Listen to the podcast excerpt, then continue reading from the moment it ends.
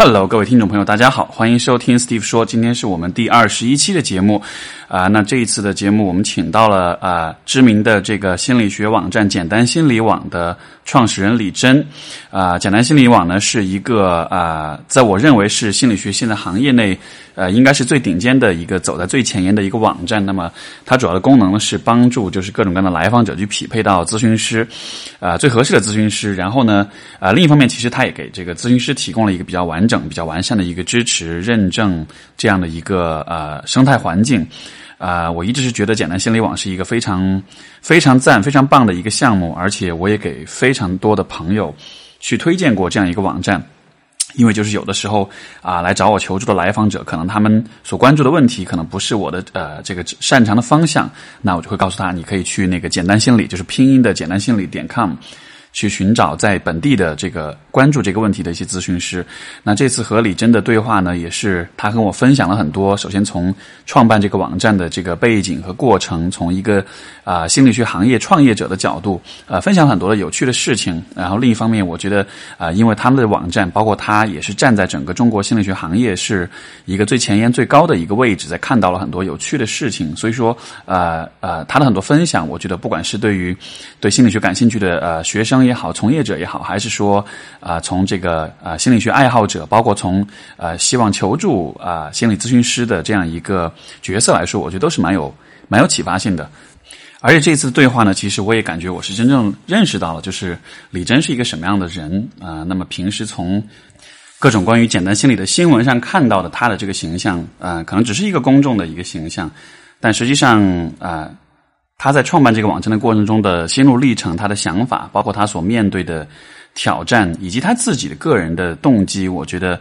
在这个我们的对话过程中都都有都有去很好的去谈到。然后我也觉得蛮感慨的，因为就说呃，当我们看到那些公众人物，看到那些大家眼中的这种光鲜亮丽的这些形象的时候，可能会假设他们都是非常的完美的，他们都是含着含着金勺子出生的这样的人。实际上，呃，每一个能够成就一些了不起的事情的人，都还是有自己的 struggle，有自己的挣扎，自己的痛苦，自己的各种各样的这种事情。所以，我觉得当我们能够从这样的一个角度去看待，像李真也好，或者像更多的我们眼中的这种出色的公众人物、公众形象啊、也好，我觉得这会让我们对人的理解会更加的深入一些，然后也会让这些形象更增添一份人性的、人类的这样一面。所以啊、我和他聊得非常开心，我也很享受这个对话的过程，也希望各位听众能够喜欢我们今天的节目。好，那接下来就让我们一起听，一起去听一听关于李真的故事，以及关于简单心理的故事。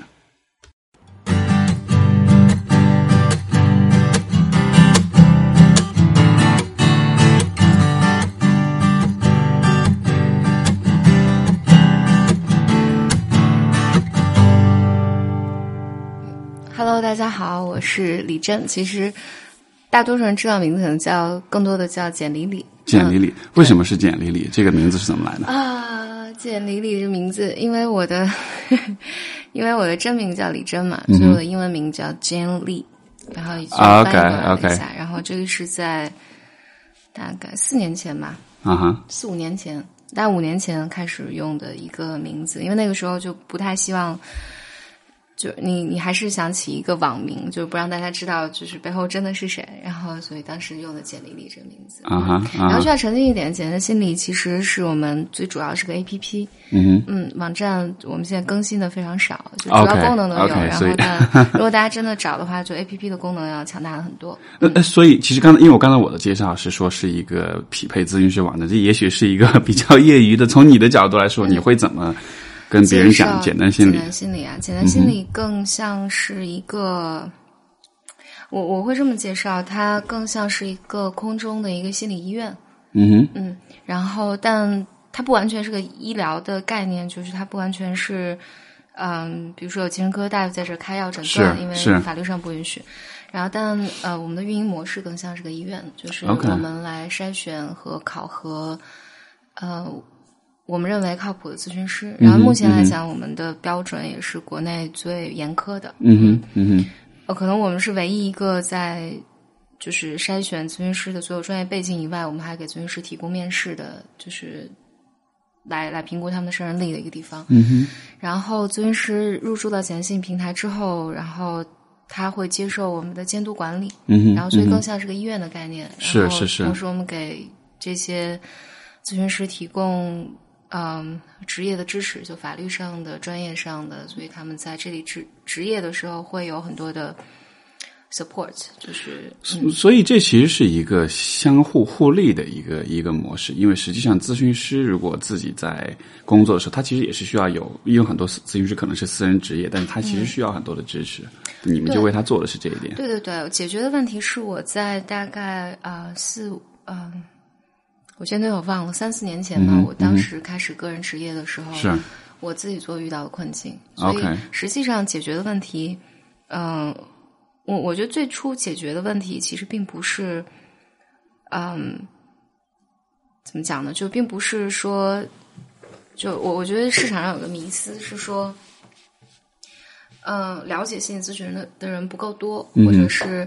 大家对于心理的困扰有困扰，但是嗯我并没有做好准备去做咨询，等等等等。嗯，对，其实其实其实我觉得呃并不是这样子，我觉得其实大家对咨询的接受度是非常高的，只是好像没有一个公开的一个地方去啊、去去探讨，或者说去让大家就是有怎么讲呢？就是因因为因为我想到我有一个。啊、我有一个呃学界的朋友，他就是他做了一个研究，就是关于心理咨询的。他就说，其实你知道吗？我做了研究，我才发现周围我们周围看咨询的人特别多，只是大家没有去探讨这件事情。对对然后我我觉得一直以来我的感受是，嗯哼，人们更大的困境是找不到好的咨询师，没错，嗯，以及就是我我不知道怎么去判断哪些咨询师是好的。是然后另外一个就是咨询师，其实在职业的过程里面是遇到很多困境的。嗯嗯这个困境是这个和我国的现阶段的发展阶段有关。嗯哼嗯哼。然后所以，嗯、咨询师是嗯，他本来应该像一个医生一样，我在职业的时候是有医院整个系统在的，这个医院提供护士啊，提供嗯有前台啊，对然后有就是这种手术室啊，嗯然后有药物啊，等等等等来，能够来一个系统下来支持这个大夫在这执业。嗯然后，但国内的状况是，咨询师当他执业的时候，就是他一个人在执业。嗯哼，然后，这个其实对于无论对于来访者来讲，还是对于咨询师来讲，其实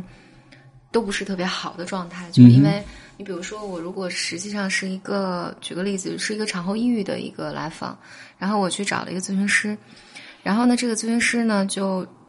嗯，就是就看他运气好不好了。这个咨询师如果刚好有对产后抑郁的了解还比较多，嗯哼，然后呢，我就知道我可以 refer 你去哪些 program。嗯哼，但如果这个咨询师刚好，比如说我接受的是纯粹的精分流派的训练，是，然后我其实是不知道你还可以接受哪些帮助的，嗯，嗯所以这就是我觉得对于来访者来讲，其实没有那么负责任的一个状况。如果咨询师一个人职业的话，嗯，就他没有这种一个 team 来 support 他，嗯来嗯，来帮助这个病人。那对于咨询师来讲呢，其实的困境就是啊，我要自己做 marketing 啊，然后行政上的东西我要自己做啊，嗯，然后我遇到这种有自杀危机啊，嗯或者精神对病性的来访者，然后我一个人面对的时候很恐惧，呃。对，就是这我我说的恐惧，并不是他情感上的害怕，而是在这个职业过程中，因为缺少，呃，比如精神科的支持啊，或者必要的支持，就是我很难给到来访者一个完整的方案。然后简单性其实主要在解决这些问题。嗯哼，你刚刚提到一点，就是说啊、咨询师其实是有他的 specialization，是有他的专注的方向的。这个好像可能是有一部分朋友不是那么的了解，他们会认为看咨询师就是你，就是有的时候我也会遇到这样的来访者，就是他会认为他会假设所有的问题你都能。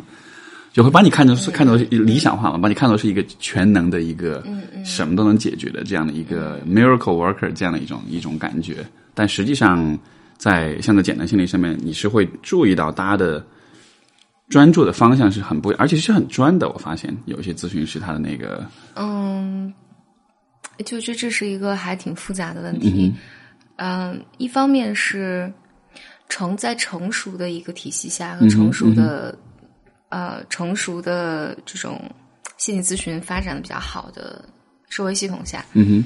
嗯、咨询师其实是很专的，嗯哼，嗯嗯，再，或者我觉得只说心理咨询有点儿小，就是说整个精神，呃，精神心理整个这个领域，其实人们的那个，嗯，应该是怎么讲，专注度是比较高的。比如说有或者这个这个它职业分工应该很细的对对对对。对，就是比如说有精神科大夫啊，嗯有心理学家呀、有临床心理学家，有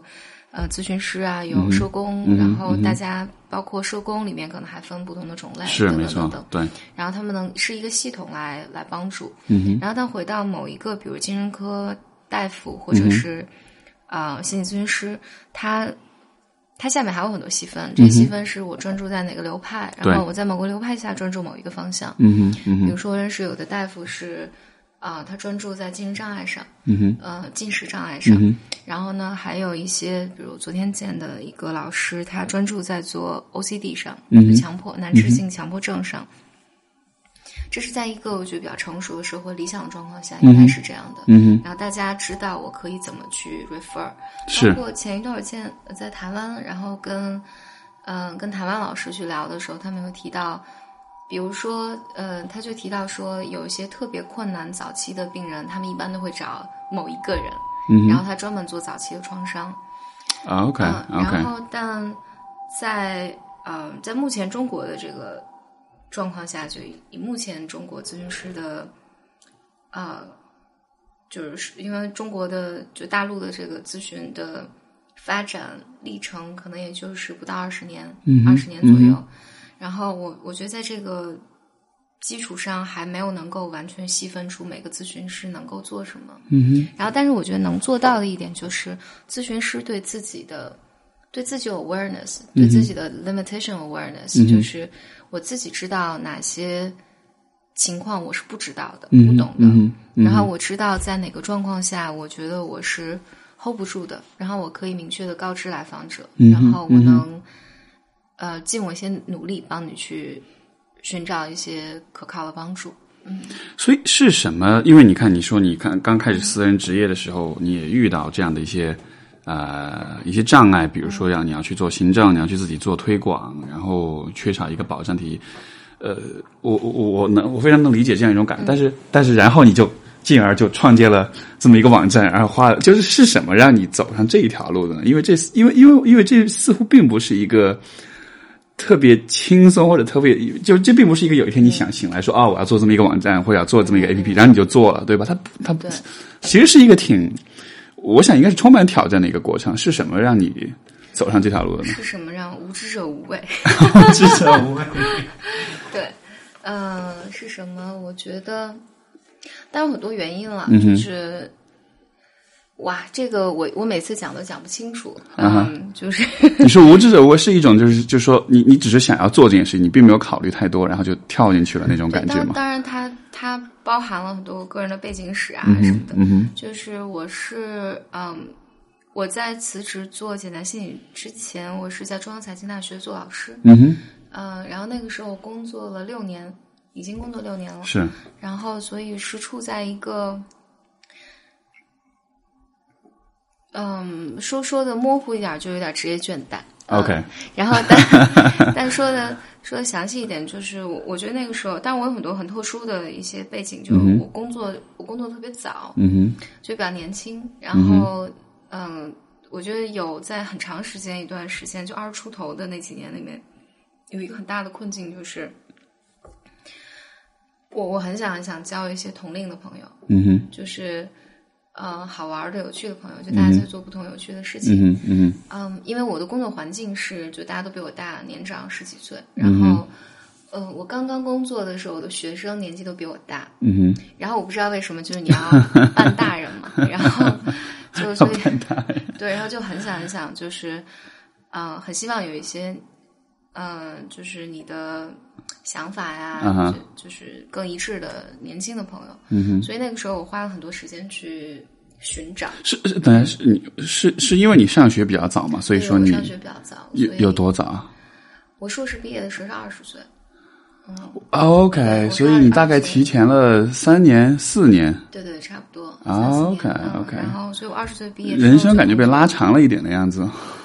对，然后因为今年我算下来，我大学我是离我上大学，我是零二年上的大学，嗯然后嗯，已经十几年了，我就觉得哇，不可思议，怎么怎么会这么久？是，但但那个我是二十岁硕士，呃硕士毕业，然后就工作了。我先是去了一个研究所，在北师大，嗯嗯然后工作了半年，因为那时候年纪小嘛，嗯就所有人都说你应该读个博士啊，天呐，你太酷了！你就是你读完博士之后，就是可能也就是二十三四岁就嗯，博士毕业了，嗯然后因为年纪太小，然后我也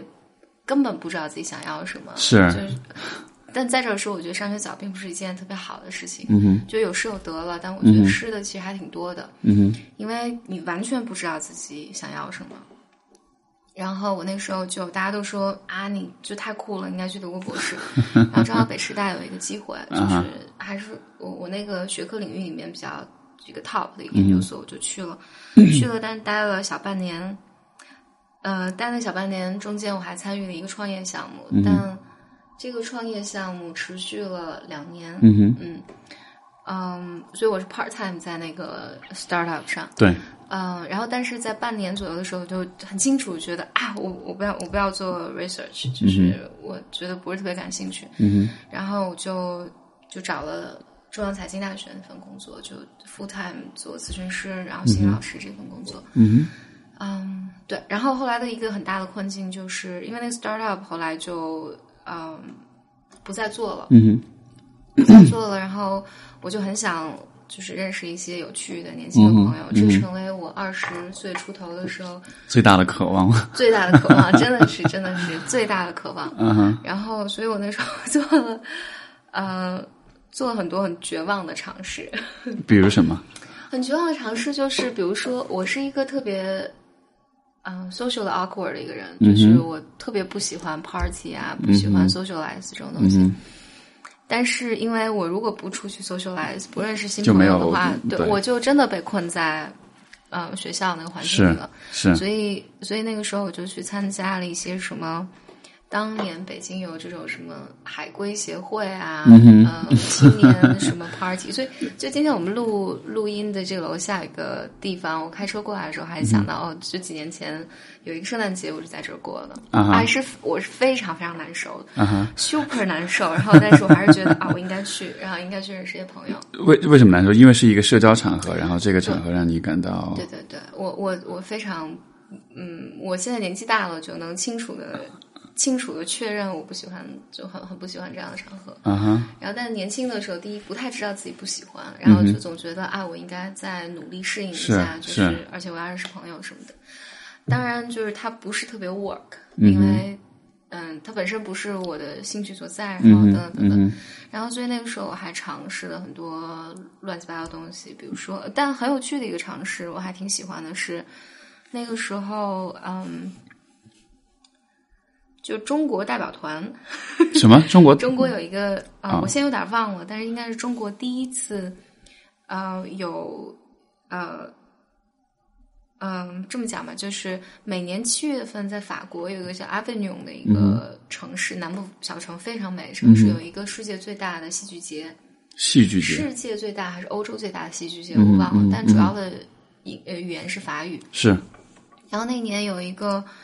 中国第一次，嗯，对中国第一次是有这种，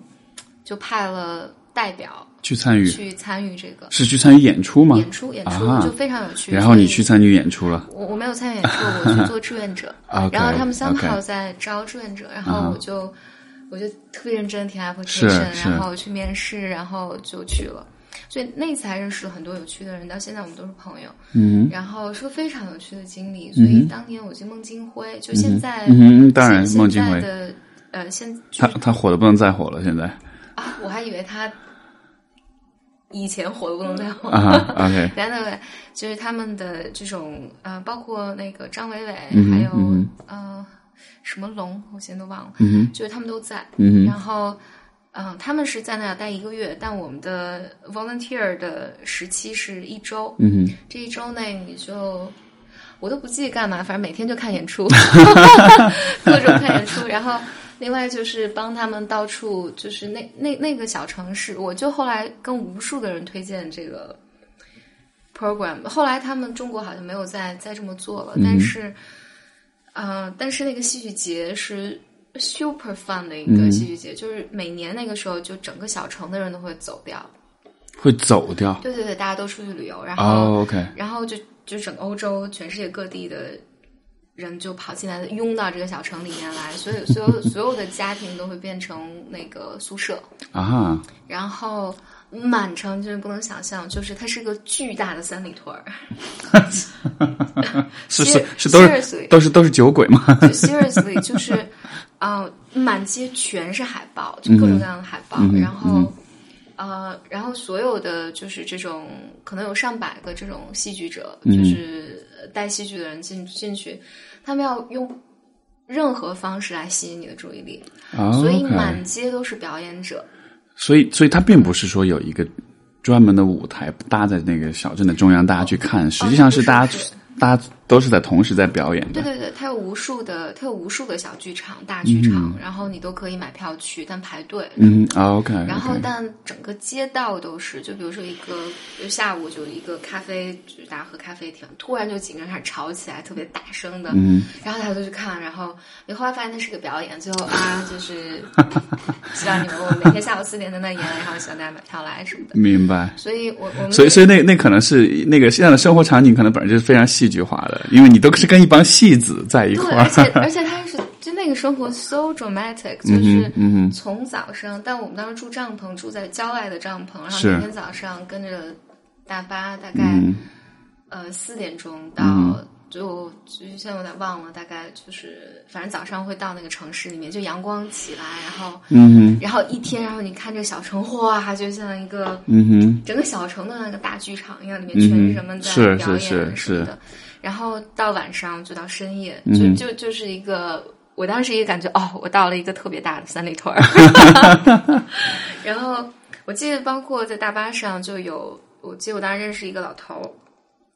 我现在忘了他是哪儿，好像美国人什么，他每天就带着一个东西，然后我说，哎，你去干嘛呢？他说，他说我去表演啊。嗯哼，就是他在路边表演，嗯，很多很多非常非常有趣的。所以，所以，但回来想，就我那时候做了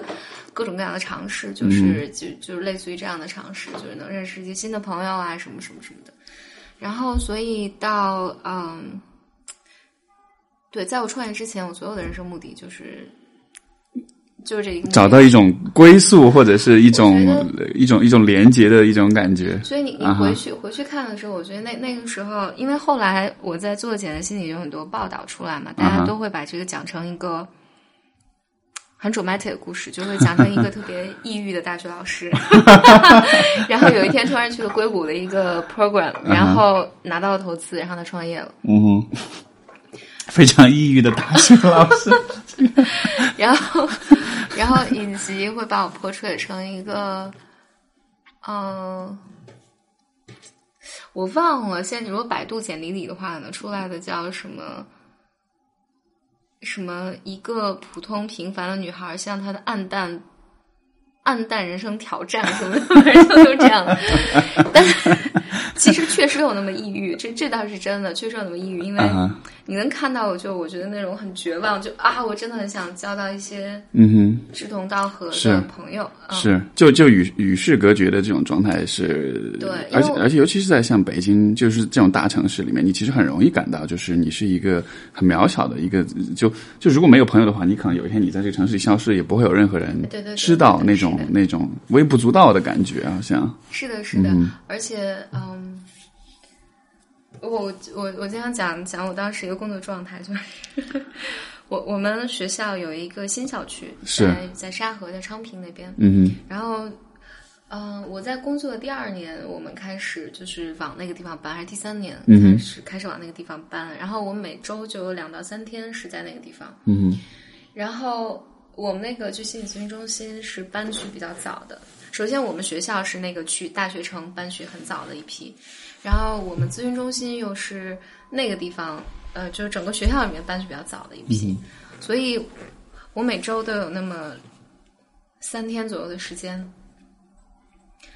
我每天早上上班自己开车去，嗯哼，去了之后整一层楼都没有人，哦，就只有我一，个人，嗯，然后我能见的就是那个扫地阿姨，啊，然后以及如果有学生过来，嗯哼然后当然你有你自己的日常工作了，这是另外一回事儿。嗯，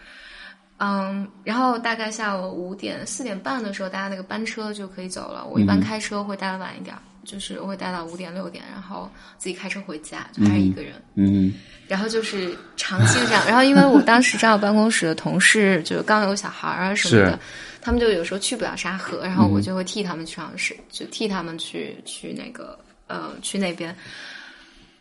就是整个世界都只有我一个人。那是那是哪一年？大概。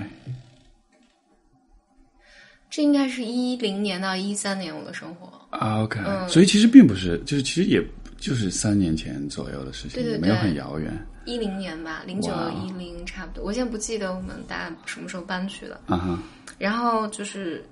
对，然后因为工作也不是特别忙，是。嗯，所以我大量的时间都在想啊，我要做点什么，应该干点什么，然后啊，我到底应该干些什么呢？就是我我我我现在有点明白为什么那个就是这种媒体的报道会把你描述成一个抑郁的大学老师这样，但因为的确好像是这个样子，的确是这样子。但是虽然你不能说是因为抑郁所以这样，但是就那种那种这个故事的逻辑似乎是很容易往那个方向去想的，吧？对对，然后那个，对对对，是的，我我我就在这儿就完全理解所有的媒体，他这么写，人们也更容易就是理解，但实际上发生的事情更复杂，就是。嗯所以我就做了各种各样的尝试，就包括这种啊去法国呀、做一件八竿子打不着的，然后以及有朋友有朋友在创业的什么的，我都会跟他们讲啊，你们要不要 part time 呀？然后你们要不要 intern 啊？然后我，所以所以你说你是 socially awkward，就是这种社社交社交上面这个这个这个翻译应该是什么？社交尴尬，对，也不能是社交恐惧，对吧？社交尴尬。对，就不不太善于社交，但是实际上你是有很强的那种和别人去建立联系的那种愿望的，嗯。这应该是人的不是，我觉得是个人的本性，本能但但是我并不喜欢，嗯，怎么讲，就 party 啊，就是、呃，当然呃这是这样的方式是是你有你有喜好，但是但是但是那种。因为你，因为我我看到你的故事，就是你在不断的尝试和外界有联系、联系、联系。我就在想，呃，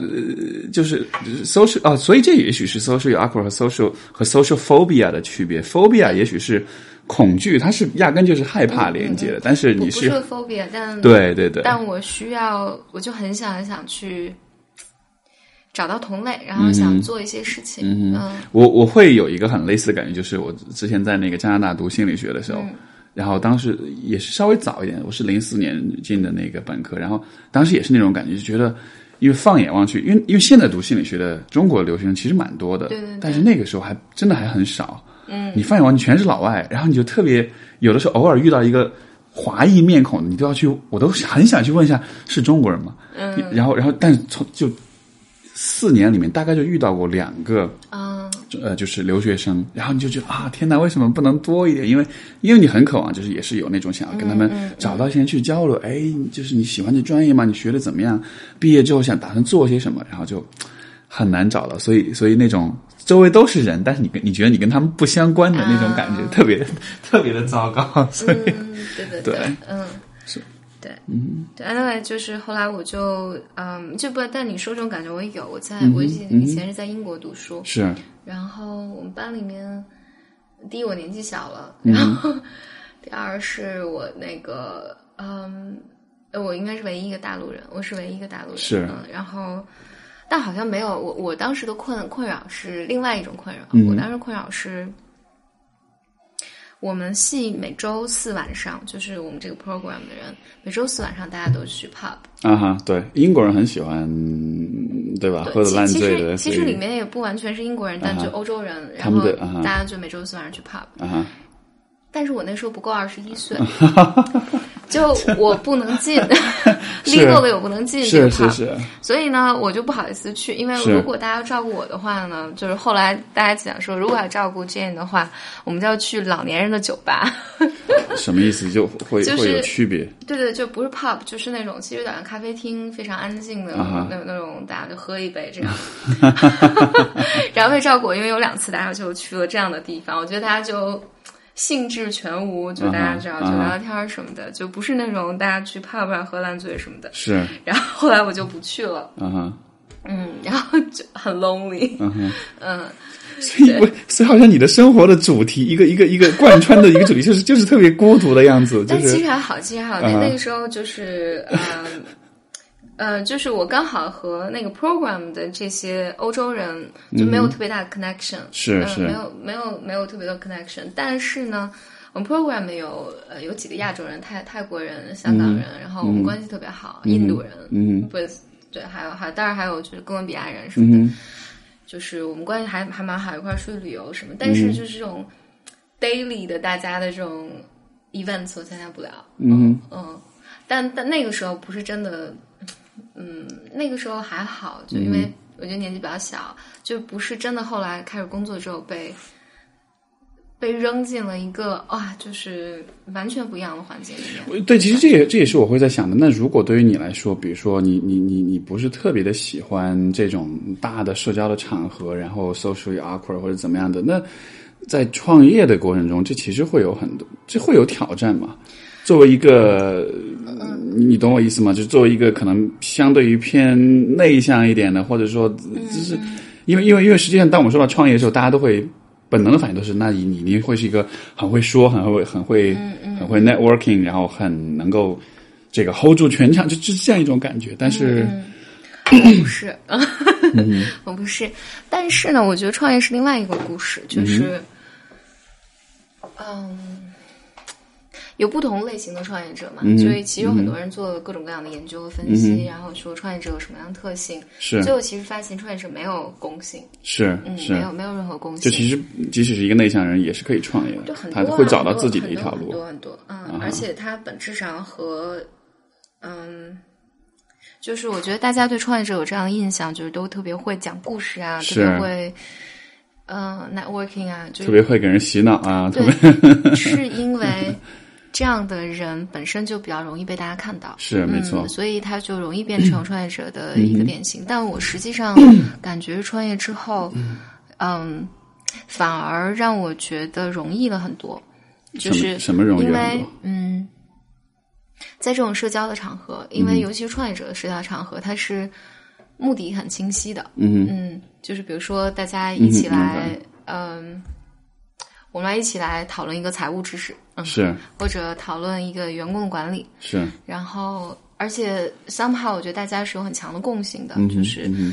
在一起的时候会讨论，哎，你们公司什么时候在多大规模的时候开始招 HR，然后你什么时候开始进了财务？嗯所以这样子就不不会嗯就不会 awkward，因为这样的话大家会有一个明确的方向，然后你也知道什么是对方所感兴趣的。对，而且也是我感兴趣的，也是你就是它感兴趣的它不是一个漫无目的的，我们两个嗯，好像因为为了建立一段 friendship，然后来、来来做的这个东西，反正对于我就容易很多。嗯 OK，你你你说这个让我想到那个 Know Yourself 他们的团队，然后 我之前有尝试去说，哎，我我可不可以采访一下你们？他们整个团队的人就告诉我，我们都有社交恐惧症，不要来找我们，就好像也是很类似的那种感觉，觉得好像整个 team 都是社交恐惧我症。我我上次见到一个做媒体的，嗯嗯，还是挺大的一个媒体的那个、呃账号，做女性社交的，嗯然后不是账号，就是个 app，然后他讲，昨天他们创始人跟我讲说，你相信吗？就是我们全团队都有社交 phobia，然后我们一起在做一个一个社交的媒体。很有趣啊，对啊，就是都是嗯都是这样的，就是你你这也许是一种。自己的某种幻想，然后把它投射在 我瞎说的，就你你们来 socialize，对 啊对啊，给我看。对，嗯，但 any anyway，然后就嗯对，然后回来讲，就是我后来就，所以我觉得后来因为媒体都会，或者不不是媒体吧，嗯就是嗯，人们经常会听到我从大学辞职，然后做简单心理这件事情，就会 把它 polish 成哇，这是一个特别有勇气的事情。嗯哼，但其实不是的，他如果你真的看我当时的生活，它是我的生存策略。生存策略生，存策略就是因为你要活下来嘛，就是我也想我不能一辈子都都被关在这个地方，是。嗯，然后所以你必须要做一些尝试和 breakthrough，然后去但是，但是我依然不理解的是，对，是生，就是你是想要去找一个突破，找一个，但是为什么是这个呢？因为这，因为因为这件事情是一个，比如说，比如说很多人他会找的一个突破是换一份工作，或者去一个新的城市，或者再读一个书，或者怎么样，就是，但但你做的事情并不是一个很常见的一种这个一种对对，这样当年不完全是，但是这样的，当然后面还有很多很多背景，因为背景是我我就是做了各种各种这样的尝试嘛，然后其中一个尝试呢，就是我我一直都还蛮蛮爱写东西的，嗯，但不幸的是，我觉得后来开始创业这件事事情 kill 了我的啊，OK，那个至少暂时是 kill 了那个东西。但你现在好像也有你自己公你自己公众号，你也会写东西吧？偶尔你看我一个一个多月没更新了，是，没错，是的，是的，然后，嗯，但在嗯，让我想想啊，对，然后那个时候就，所以其中一个尝试是在一二年的时候，我就开始在豆瓣上写东西，嗯哼，但它不是一个 purposely 就是我要写东西，而是我当时有一个朋友，他在做一个跟情感有关的小组，嗯。大概那个小组的豆瓣上一千多人，然后他就有一天跟我讲说：“李真，你要是那么无聊，就是那么无聊，他说你你来帮我回答问题吧，嗯，然后我就我说好好，我就帮他回答问题。嗯哼，然后等我就挑问题回答，我答应他是一周回答两次，嗯哼，但其实其实那个时候我觉得处在一个很焦虑的状况，我做了很多事情，就翻译书啊，做口译啊，嗯然后。啊、各种各样的事情，其实我做了很多乱七八糟、很、嗯很多的东西。其中一个，他找我说：“你帮我回答问题。”我就帮他回答问题。然后你很快发现，啊、大家问的问题，尤其跟心理咨询有关的，都差不多。嗯，是，然后我就想，哎，我不能老去给你回答这种问题。然后我说，那我就写成文章吧，是就是这样，你们就你就别一劳永逸了，对就不用对对对，大家问的话就，嗯然后所以这样我在豆瓣上发的第一篇文章，然后发第二篇文章，第三篇文章，然后那一年刚好豆瓣有个算法。不知道为什么我在第五篇文章的时候就被推了，嗯然后就开始有大量的，就开始开始有小范围的关注，嗯哼，在在我那个时候看来是大范围的关注，然后，嗯、然后这时候就其实他就开始有 interaction 了，就是大家问你问题，就是更多的人来问你问题，然后有更多的想写的，嗯哼，所以但我那时候写的集中在就什么是心理咨询上，因为因为就就尽管我刚才说我做乱七八糟东西，但嗯我的。工作的一个主题就是做心理咨询嘛，是。然后所以就解决就回答问题，什么是心理咨询，然后咨询师什么可做，什么不能做，咨询师边界在哪儿，就类似于这样的、嗯哼，这样的小很短的文章，嗯哼，嗯，然后，然后紧接着其实后面就发生的事情就就这些文章带着我再往前走了，就是开始有有出版商过来，嗯然后就谈可不可以写书，嗯，然后我就写不了，写不了，写不了，就是我的各方面知识储备都不够。然后那个，嗯，就开始，嗯，我记得那年有果壳，呃，果壳有万永青年会，然后我去做一些工作坊，有 presentation，嗯，然后同期。我我一直喜欢广播，嗯哼就这件事情。然后，所以同期我们做了一个 podcast，叫《知识派对》。嗯哼，在当年，那那是一二年吧，嗯，一二年的时候，其实国内做 podcast 人很少，是，然后我们做 podcast 也非常的呃糙，就不像咱们现在这样，我们就真的很糙，嗯就是几个人哇边吃边聊，然后什么的。但是但是当年那个知识，我们我们那个名字叫知识派对，三个人做的，就还嗯。因为那个时候你在只只有苹果 iTunes 你你可以上传，然后 还有豆瓣上，豆瓣我是看一个音乐人的小站上传，嗯，然后你根本就不知道听众在哪儿，是。也不知道有多少人在听这个节目，所以我们觉得也没什么人听，然后我们就做的很嗨。但是后来有开始有记者来采访，嗯，一直到现在，我们有时候来呃来嗯来应聘简单心理的人，嗯，他们都说以前听过你们的节目。对目，他们都是好好多年前听过知识派对的，嗯，就对我们有有很多的了解，是从知识派对开始的，所以就这是个非常有趣、非常非常有趣的经历。嗯很可惜的是，我创业之前我们就把这个播客停了，然后正好我们三个人，然后其中一个出国了，嗯哼。然后 anyway 就很可惜了一一件事情。然后 anyway，然后那个时候我还做做广播啊，然后就，所以所以现在重新开始做做开始录节目，是你因为你现在开始做了你自己的 podcast，是有是会不会有一点像是要重新把当时的这个没有未尽的事业重新捡起来的这种？其实没有没有那么 purposely，、啊就是现在做这个 your mind 更是，啊，哎，我们很想做这件事儿，还有就是 啊，能能能跟听众说说吗？就是 blow your mind 是什么？哦，blow your mind 啊，是反正也是现在最近呃，我们两个人一起在做的一个 podcast，但这个 podcast 就比 Steven 这个 Steve 这个 呃粗糙很多很多。我们是。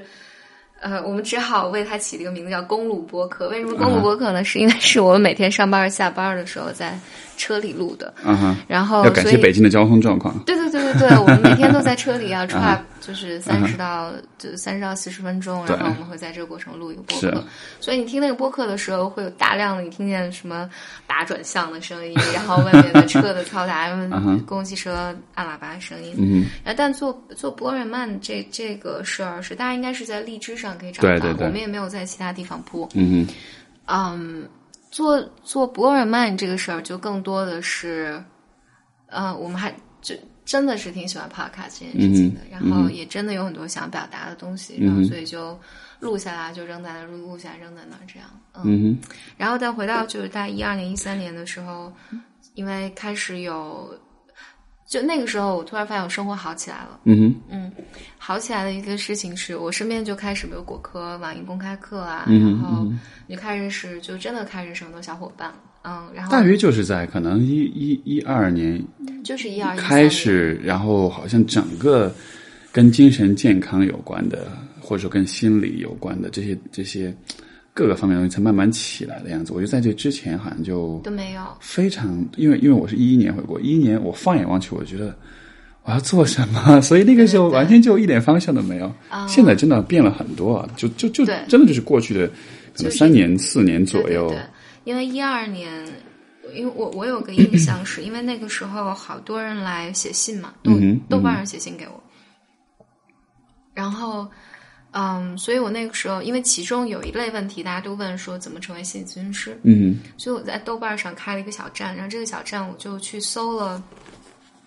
国外当时所有的这种 open course，嗯，就是啊开放课程，开放课程就是和那些。啊，有很多大学它有这种普通心理学的公开课，然后有什么变态心理学的什么课什么，我就整理了很容易整理了一版，然后放在那儿，然后就没了。嗯嗯，然后我们自己有些 podcast 在上面，然后我自己写些文章，也就就就就那样了。然后，但是有一天有一个有一个嗯，我现在有点忘了，好像是哥伦比亚大学的一个一个人联系我。他说：“他说，哎呀，他说我搜了搜国内做心理咨询科普最好的地方就是你这里。然后我当时，Are you kidding me？就是不小心成为了行业界第一。然后，然后因为是那是那么糙的一个东西，然后那个，啊，当然这是他个人的，他个人的 research，就是他他认为可能不是真实的状况。但那个，我那时候想啊，就是这个事情这么落后啊，原来。”嗯，对，然后其实后来就伴随着就是，嗯，就是就这种公开课啊，什么乱七八糟的，就是就来信求助的人很多。嗯，然后我自己同期也在个人职业。嗯嗯，就你你能看到，就其实刚开始节目开始前说的，就是有，嗯，你看来访者有很大的需求，他需要找咨询师，然后。嗯，我作为咨询师，其实我有很大的困境。是，然后，所以我到一三年的一个核心的人生目标，一三年的时候有一段时间是我当时是很痛苦的。嗯哼，痛苦的一段，对对，但是说痛苦，痛苦一直都是一个驱动力的样子。对对，但痛痛苦也是说痛苦也是有点矫情，但但我确实有一段时间就社交媒体让我很压力很大，就是无论开微博。其实我那时候关注关注度并没有很多，当在豆瓣上可能是两万多，到现在还是两万多。嗯 然后那时候就两万多，然后，但是我无论是开邮箱、开豆油、开微博，然后都每天都能收到，就是非常多的提问。对对对，非常多提问和你会你会你会挨个都回复吗？嗯。最早期我会，但后来就做不到了，做不到，而且这件事让我很焦虑。很焦虑的一件事情是，大家辜负了大家的希望。大家，而且 大家来信是这样的，就是很多情况下都是啊，我是谁谁谁，比如说我弟弟出现问题，我老公出现问题，然后大概是这样，他最后都会说 我在当地实在是找不到好的帮助，请你一定要帮帮我。明白了，我我我我我大概明白是怎么回事了。对对对，因为其实这样的信息我也很经常收到，就是说，就他其实不是直接想要问你问题，对。他其实是说我应该去哪里。对对，嗯，但但其实现在你的网站就是我回答的方式，我永远就会发一个网址，请去这里。所以当时你是对对。啊然后当时我觉得有个很大的焦虑就是，如果人们提的这些问题你完全回答不了，你你没有任何愧疚感，就是这我帮不了。对，或者呢，他问你是一个特别简单的东西，啊你两分钟啪就给他了。嗯但是那时候，比如大家他说我在南京，然后你能帮我推荐南京的咨询师？嗯，这件事情就刚好卡在中间，是，就是你是能帮到他的，嗯 但是他帮你帮他这件事情呢，要花费你比如半天左右的时间，你得去嗯找，你你得去找问，去问，然后去去去，你在核实这个咨询师怎么样啊什嗯么的。哼嗯然后，所以我那个时候就这种东西会让你就如坐针毡，明白明就是白明白。嗯，然后我觉得是这个是我后来做简单心很大一个驱动力，嗯所以后来到一三年底说答网友问的过程中遇到了障碍，所以做了一个业界第一的心理那个那个一个 A P P 和网站感。谢大家，好吧感谢大家。然后 这听上去就就就听上去好像是件特别容易的事情啊！我有一天不开心，因为我回答不了问题，所以我就蹦，然后就出来这么一个东西不不。是一天，这是这是持续很长 很长对对时间。对，啊，我只是开玩笑，但是对对，然后许多的许多的人是真的，的确是没有办法知道自己，你就是就对比之下吧，对吧？你看这样的人，他会有这么具体的一个兴趣。是如果是因为如果是面对大家来说，你要告诉大家你如何走到那一步，你你会告诉大家你怎么，你会告诉大家什么？如何到一个有很具体的，很具体兴趣。我如果是我个人的话，我觉得是解决你眼前的问题。嗯哼，嗯，我反正我我解决眼前的问题。我的经验永远都是，就是我我的问题还挺集中的，就是 就生活变得更有趣一点儿，交一些有趣的朋友。嗯 OK 然后你就去努力的 figure out 就行。嗯，然后他就会带你去不同的方向。有意思，所以是用生活中自己面临的问题去去带领自己的人生的方向，这样的。我我是这么做的，但是我相信其他人有其他人的方法。然后，但我觉得这个方法对于我更 work。嗯，然后哎，不过不过你说这样的一个，我倒觉得这真的是挺，我挺能理解这样一种思路的。因为最开始我做我现在所做的事情，也是有一点那种就是嗯，因为当时我感觉到就是说，我是我认识的咨询师或者说做心理学这个行业的人都太专了，嗯嗯，就是他们都太，比如他们你看他们说话也好，写东西也好，那个出来的东西都特别多的。术语特别多，就是这种知识壁垒的感觉。然后，但是好像缺少了，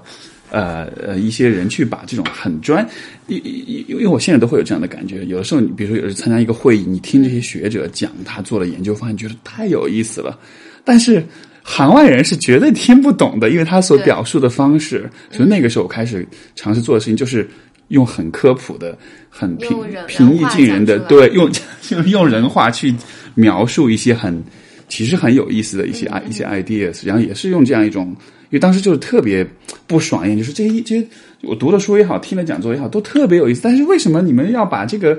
这样一个 idea 包装成一个特别难懂，然后特别多、特别多这个这个术语的这样一个、一一下子就会让人觉得很无聊的一个东西，然后所以一直在尝试，我就一直在尝试做这样一个方式，所以现在。所以，所以就现在，比如说写写文章、写的东西，我都是尽量用一种这这不，以至于现在我自己，你让我用很学术的方式去跟去跟同行交流，我都觉得很困难了，因为我需要始终需要去把它翻译，就自动会把它翻译成那种特别通俗易懂的那种角度。对，所以这个这是很重要的。对对对，所以好像是这个样子，就是好像你所感兴趣的方向，其实就是那些，因为也许一件事情会成为一个问题，就是因为你其实是很 care 这件事情的。嗯如果他不，如果你不 care，它是个问题，你就放在那里就好，你不用去管它。所以这或许也是一个发现自己兴趣所在的一个。我我觉得是的，对。我觉得是的，以及嗯，以及其实在，包括在 Draper University 的时候，嗯他创始人 Tim Draper 是个很就是硅谷一个投资的大佬，就他投了 Tesla，就是投了 Elon Musk，嗯哼，他一直讲一件事情，他说创业是什么呢？他说创业就是你去解决一个人们真实面临的问题，这就是创业了。所以他在毕业的时候他就说你们。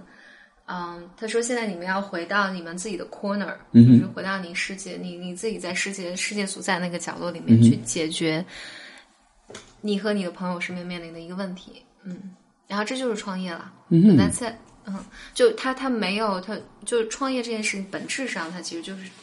就是这个东西。我我觉得这其实是一个还挺让人就很很 empowering 的一个角度，因为实际上。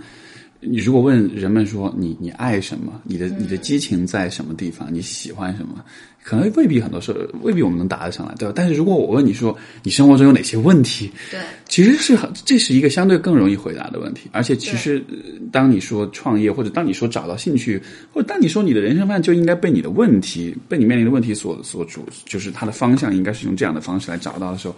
这个事情一下就变得很容易了。因为因为因为说问题大家都会有，对吧？对对。啊哈！而且有一天，如果你能变成这一个问题的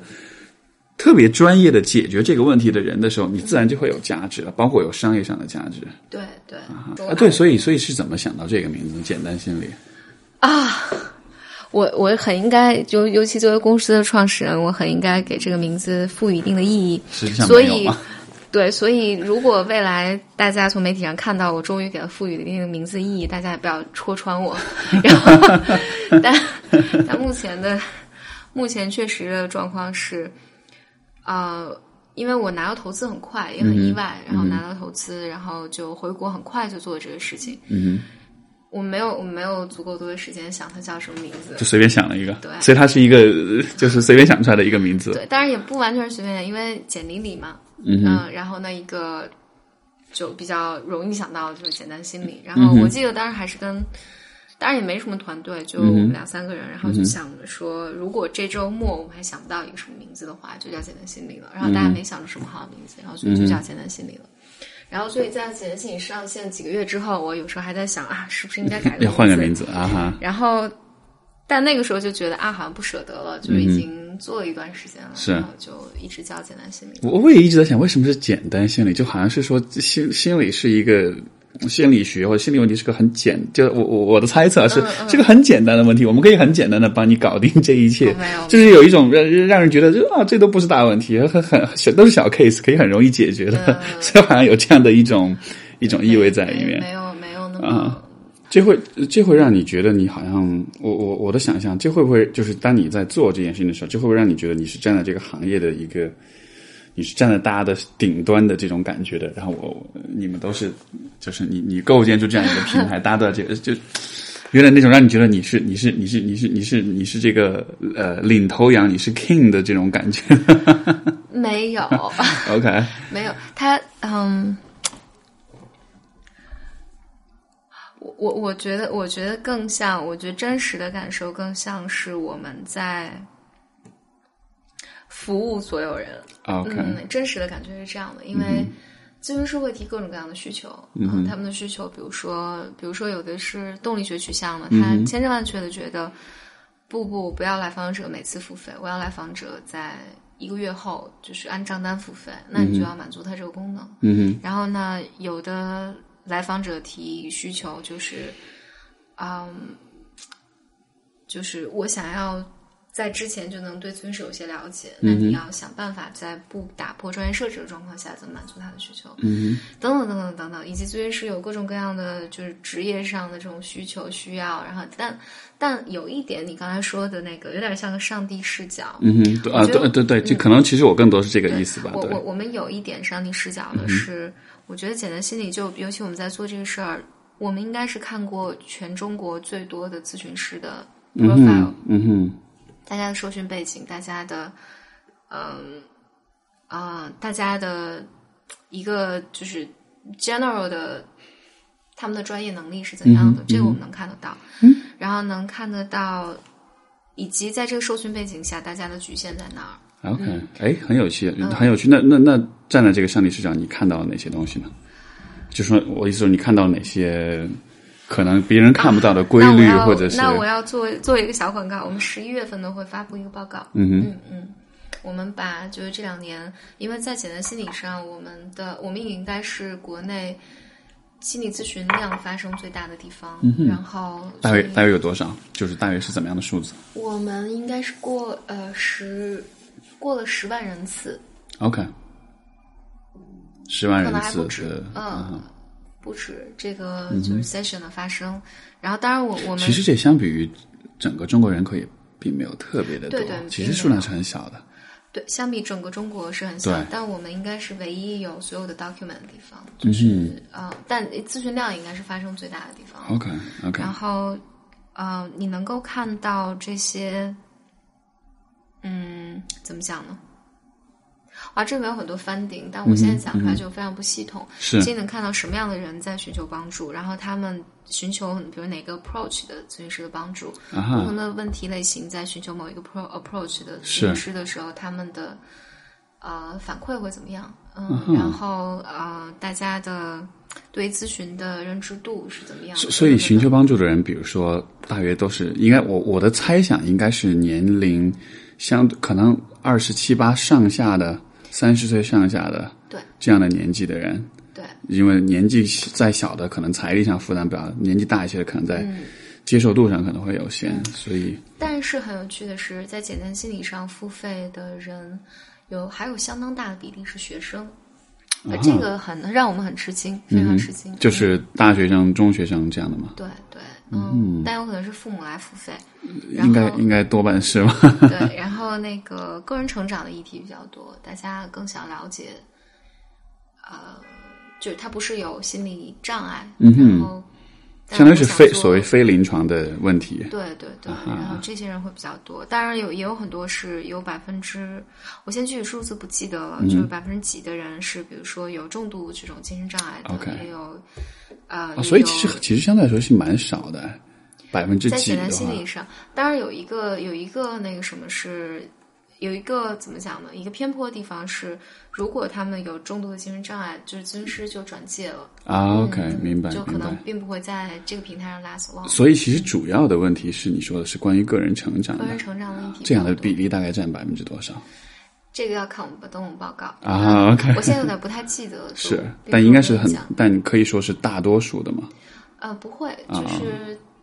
可能是我估计是百分之三十到百分之五十之间。啊那那其实也很多了，占比是很高的。嗯，这种个人成长，我想就是也是跟比如说跟自信、跟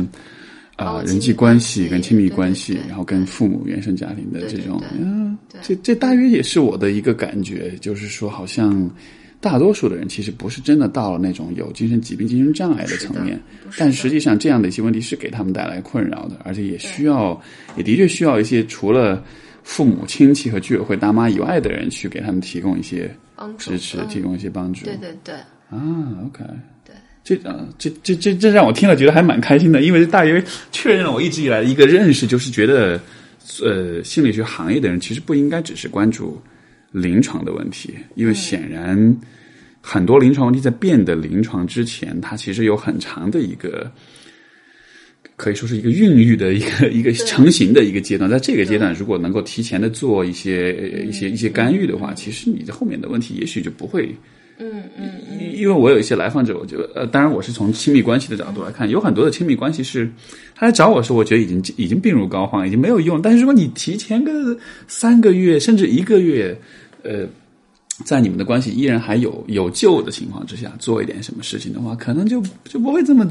就不会这么糟糕了。所以哈，就是这种从预防的角度来说，嗯嗯，对，所以我想也许可能个人的层面可能也是这个样子吧。对对，嗯，当然，呃，当然从我我觉得从心理咨询的这种 approach 来讲，很多 approach 它不是解决临床症状，嗯，它是从个人成长的角度来切的，嗯哼，就是，嗯，现在现你们的平台上现在最这个怎么说呢？虽然我知道很多咨询师他其实很多的流派他都会掌握，但是最普遍的最对 dominant 是动力学取向，嗯这个和国内的所有的 training program 没有很大的关系，嗯是，但还是总体还是比较信奉弗洛伊德和他后面的这一波人的这种感觉。嗯，怎么讲？我觉得这个比这个更复杂一点是，大家并不是信奉，而嗯是大家没有其他的 choice。嗯嗯，就大家在国内现在你你你并不容易接触到动力学或精分以外流派的训练，没错，我觉得这是个 problem，这是个待解决的问题。是，嗯，就是但我但为什么呢？是因为哦，我在我我对此有很多理论。对此的理论是这样的，就一个，嗯，但首先是，嗯，因为中国第一批第一批心理治疗师被培训是德国人过来培训的，就是精分过来培训的。然后现在你看中国的顶尖的这些人也都是。呃，精分流派的，嗯哼，就是精分和动力学的，相当于是他们精分是在中国第一个来划地盘的，所以说好像然后这使得后来就是大多数人，嗯你能够 reach 到的训练都是精分或动力学取向的。然后人们，你看，我觉得中国的心理咨询的这个训练里面，嗯，或者我我可以讲一个我们的发现，在跟咨询师面试，还有来跟他们讨论的过程里面，中国的咨询师的基础训练并不扎实，因为大家 一上来接触的就就是是技技术流派的技术，就是流派，而且大多数进来的就是精分。嗯哼，他即便接触我们说比较系统的训练，他也是系统的动力动力学取向的训练。嗯哼，所以上来就先学弗洛伊德，学克莱因，嗯哼，嗯，然后啊文尼科特，然后就是大家是在一个啊 philosophy 的体系下去去理解个案的。然后，嗯，这使得其实简单心理我们在做的时候，有有时候会遇到一些困难，就是有些来访者其实并不适合精分活动力学取向，然后我们希望能够把它嗯 refer 到，比如更后现代的取向的这些治疗师里面。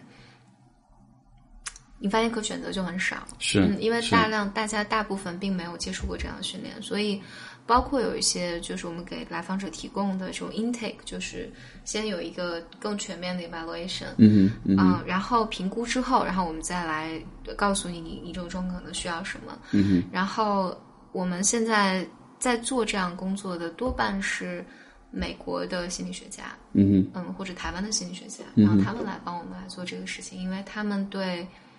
嗯，对这个来访者的评估能够更更全面，而不是上来就用精分或者动力学的视角来做这个事儿。我我会我在我在做咨询的过程中会有一个经常遇到的就是我有一些来访者说我以前也找过咨询师，呃，然后他们都是上来就跟我讲我父母的事情，可是我现在是遇到恋爱的问题，我现我现在要知道我怎么去对付我老公哎，所以你能不能告诉我一些具体的干货，能不能不要去跟我讲我父母怎么样怎么样？我觉得那不相关哎，所以就好像好像是有一部分人他们会有这样的这种。这种这种这种这种，就是这样一种不满，就觉得干嘛老是要跟我讲我父母的问题？所以，但它真的相关，呃，是的确是相关，但是我的意思就是说，实际上，因为其实还是得看你来访者需要的是什么。有的时候他需要的其实可能，至少从他的角度，他认为他需要是一具体的方法，对吧？我要怎么去沟通？我们俩现在吵架吵的不行了，你也可以去跟他去讲，就是说，比如说，OK，你的原生家庭什么，但也许那不是当下最个他那个时候需要的。其实说到这里，我还会有一个，嗯，我不知道，这就是这这这有点像是我的一种，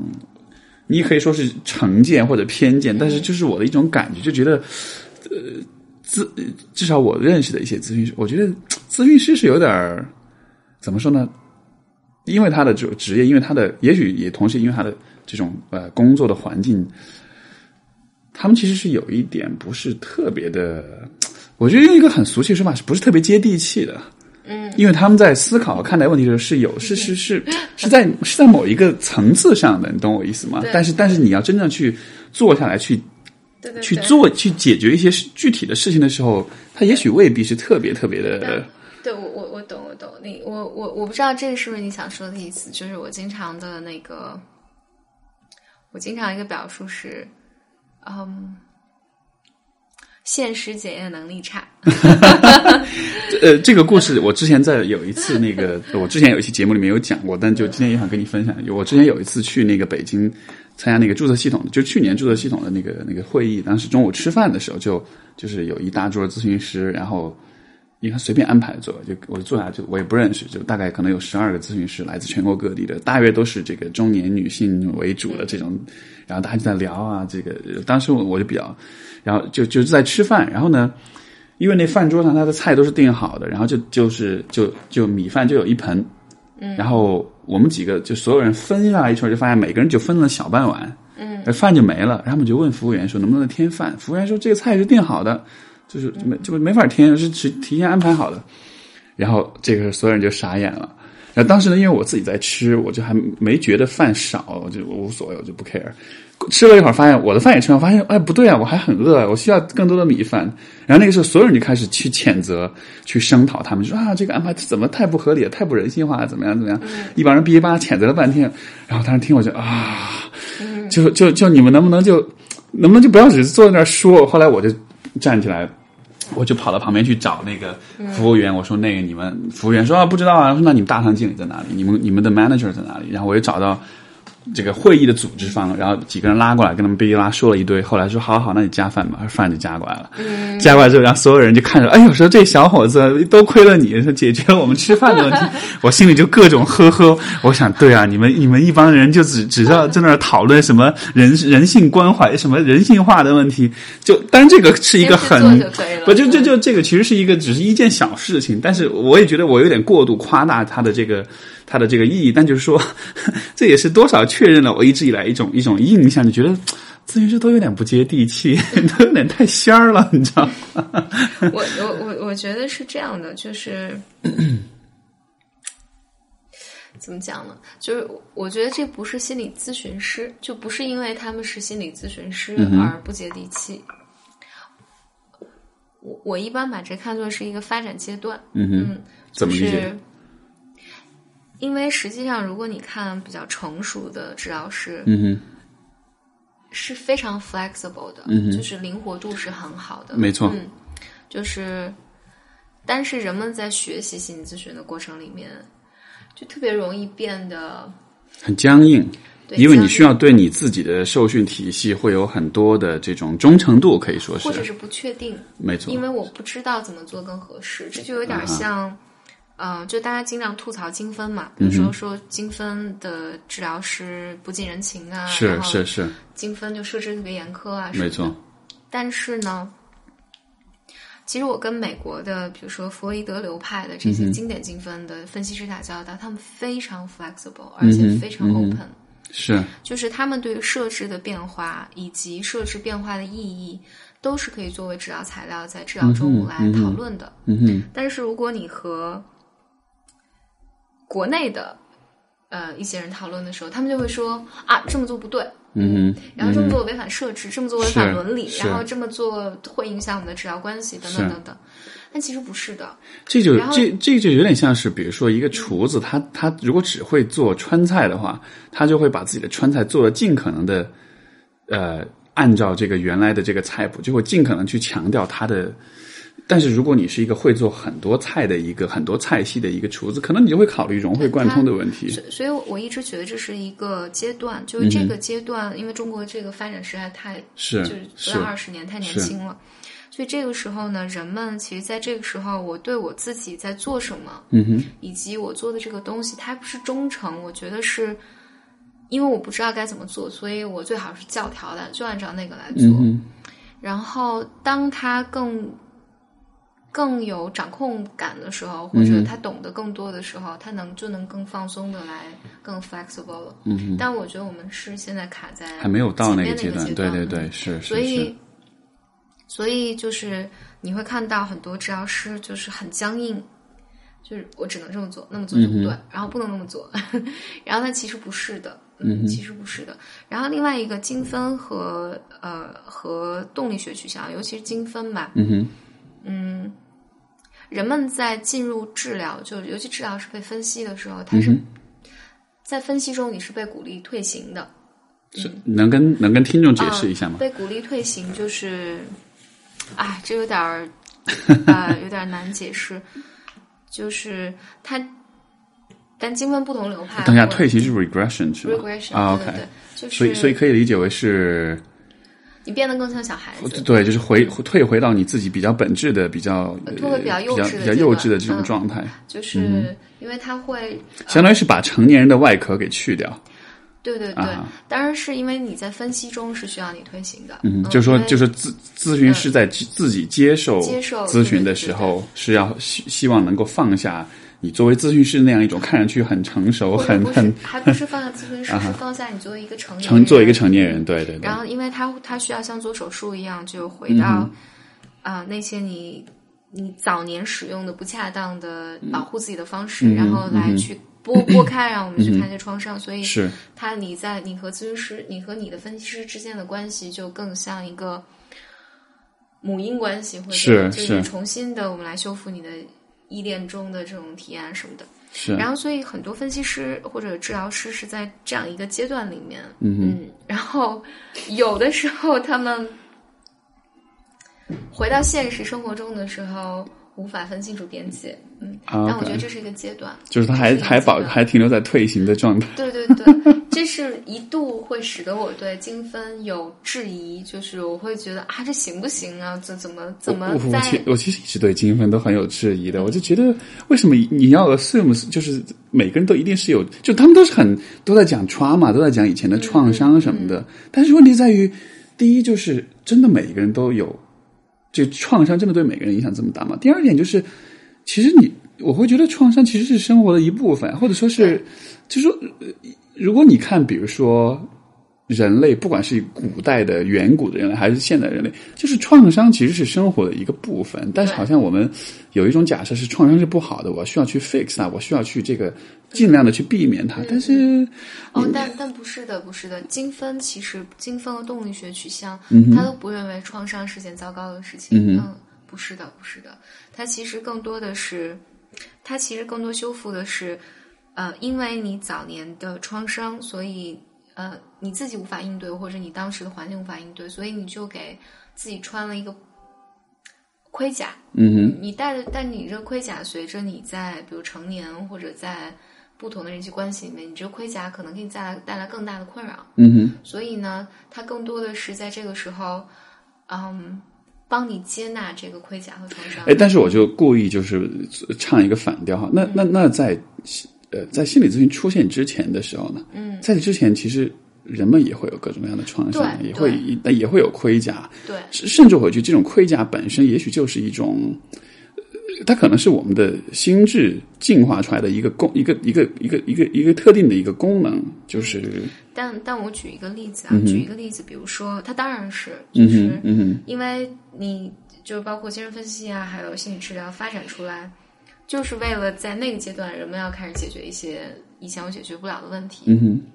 但是说这个问题在在那儿，人呢，人类就不发展吗？当然不是。嗯哼但你比如说精神分裂这件事情，嗯哼嗯，精神分裂上这件事情，那可能从药物上你是有有一些方案的，嗯哼但你回头去看，就是我觉得它是一个不同的道路，你去探索，就是从心理意义上，就是嗯你和早年养育者之间的依恋关系，还有你的成长环境里面，嗯哪些因素可能造成了你的后来使得你发生精神分裂的？没错，嗯，但是我的点就在于，他的 focus 是在那些有严重的心理疾病的人上面的，对吧？比如说你产生精神分裂了，这种情况下，你会从从他的呃早期的生活体验，从他的创伤的角度去理解。可是大多数人并不会走到那一步，并不会说直接就精神，就说精神分裂或者严重的这种各种各样的问题。在这样的情况下，因为你刚才也讲，就是在简单心理上面，很多人是寻求的，他是关于个人成长的这个问题的。那么，在这样的一种对于这样的人群，对于这样的呃一些问题来说，比如说像精分这样的呃流派，它的我也不说它就没有意义哈，但就说它的价值、它的作用是不是会相应的会有些有些减少一些，或者说它是否真的是很很很适用的一种？嗯我觉得是要让我们更整合的来看这个问题，就是我我的思路啊，我的思路是这样的，就是如果你固着在某一个流派上，嗯哼，我觉得都是有偏颇的，嗯哼，嗯，而重点是，你对于你的那个理论流派是擅长的，嗯就你真的理解清楚了你的那个流派的本质。因为我觉得每个流派其实背后都是不同的哲学思想，嗯，然后人们都是用不同的这种哲学假设来理解一个人的整个的发展，然后之后再发展出不同的干预策略。嗯哼，然后其实我觉得我，比如说你做 CBT，特别好。CBT 它本质上也就 CBT 认知行为流派，就大家一个普遍的误区是 CBT 只纠正你的认知，或只纠正你的行为。嗯哼，但其实不，如果你如果跟好的 CBT 流派的治疗师工作的话，你会发现它也能促进你的对自我更多的了解。嗯哼，它也还是会 touch 到你早年的创伤。嗯，就是并不是后现代的流派，我就不去追溯你你早年更深层次的原因了，并不是这样的。而精分或者是呃那个动力学取向，我觉得它本质上就我见到的好的分析师、好的治疗师，他们也不是我只挖你的童年创伤，或者我告诉你这你这都是创伤，我要分析，并不是的，他仍然在症状层面和你工作，然后仍然和你在关系建立上来工作，然后而他们在此过程里面也都会承认自己的局限。嗯嗯，我觉得这个是，这反正这是我的理解。但不幸的是，我觉得在中国现在的状况下，第一，你如果在美国的话，就是 CBT 就不停的打精分、打精分、打精分，然后所以人们陷入一个特别偏执的状况，就是啊，精分都是弗洛伊德，然后弗洛伊德那一套都不 work。其实精分是承认弗洛伊套、弗洛伊德那一套是不 work 的，然后但那个。嗯，就现代流派就打精分，打精分，打精分，然后精分呢就打打打打打，说你们都不行，然后就我们最牛。这好像就涉及到一个流派间的政治。对，还不是政治。我觉得人们千真万确的相信你的是错的，我是对的，没错，没错。然后呃，以至于就是这这可能或许也是跟大家自己的这种呃职业的身份会有关系，就是说好像别的流派的这种。是有点威胁到自己的这个位置。我觉得人类会永远都是这样，人永远都是这样的。我我觉得，我觉得人类各个领域大家都是这样的，永远都是你死我活。对，就是你可能很难去承认说，也许你的竞争者、你的同行，也许他是对的，也许他讲的事情里面有一些真理，有一些道理在里面。我们都会宁可相信我，宁可偏执的相信我是全对的。对对，然后所以嗯。然后我觉得在中国这个状况更甚，就是因为精分实在是太大了，嗯哼，老大哥的感觉，所以它是一个最主流的一个一个流派。然后它也就吸引更多的攻击，嗯哼，嗯，然后也确实，但我觉得是健康的。就这个，你从一个更大的角度来看，这个 dynamic，就当一个东西更大的时候，它一定是不健康的，嗯哼，那就必然有更多的势力过来要讲说这样是不对的，这样是不对的，嗯哼，然后那可能过一段时间。就有更多的声音出来，然后这个东西就变得更更均衡。我觉得可能是个发展阶段，啊，以及伴随着心理咨询在国内现在有一个比较大的上扬，然后而人们并没有真的准备好，嗯，就是这个行业的从业者。你觉得什么能让人们准备好呢？就是说，让我的意思是让人们准备好去更多的去尝试心理咨询。嗯，更多的问题让他们迫不得已。或者，我我我更当然是跟我工作有关了。我更从心理咨询师的职业者这个角度来讲，就是我觉得如果这个行业准备好了，准备的更好，就会有更多人来使用。明白。就像你说的，就是如果不是所有人都在谈精分，嗯嗯。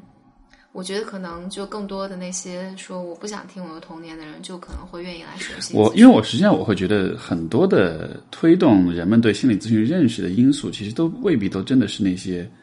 很很很就是很正统的这个精分或者说动力学导向的这些咨询师，因为他们在讲话的时候，也许人们听不懂，也许大家大家会听不懂他们在说什么。我会觉得，就比如说，嗯。呃，你知道很多综艺节目，像像《非诚勿扰》这样，上面有一些所谓的心理学老师、心理学专家。虽然他们讲的东西很多都是很多很扯淡的江湖派的东西，但是但是这样的人的存在，他其实多少给人们种下一个种子，就是说，心理专家也好，心理咨心理学也好，好像反而是这样的一些人在。推动这个科普和这个普及化的过程，是的，都需要吧，都需要。嗯，是。就像那国家的二级证、三级证，那个就国家有二级心理咨询师、三级心理咨询师这个证书，它如此的不专业。嗯哼。但是你不能否认。对对，这个要跟听众朋友们科普一下。如果你也想考咨询师，或者你或者说你想要你对这个方面感兴趣，然后你听到一个咨询师有二级证、三级证的话，这不意味着任何的事情，因为那就是一个。那就是一个所有人都可以去考的东西，对，嗯，是。然后，但我觉得很意外的一件事情是，我去年，嗯，去找的外卫计委开会，然后其实大家谈就从国家层面上，就国家非常清楚这个证书是。是一个玩笑吗？对，但是你回头看的话，我觉得你从一个大的发展角度上来看，你不能否认它的一个功能。第一，嗯，当年制定这个政策的人，就是就是来做这个证书的人，是很专业的人，这不可思议。你觉得是肯定是一个什么抠脚大汉，然后做了这么一个事儿？然后，但第一是很很很很专业的人做的，是。第二就是他确实是站在。国家的角度上来看，他就是一个，他确实是在这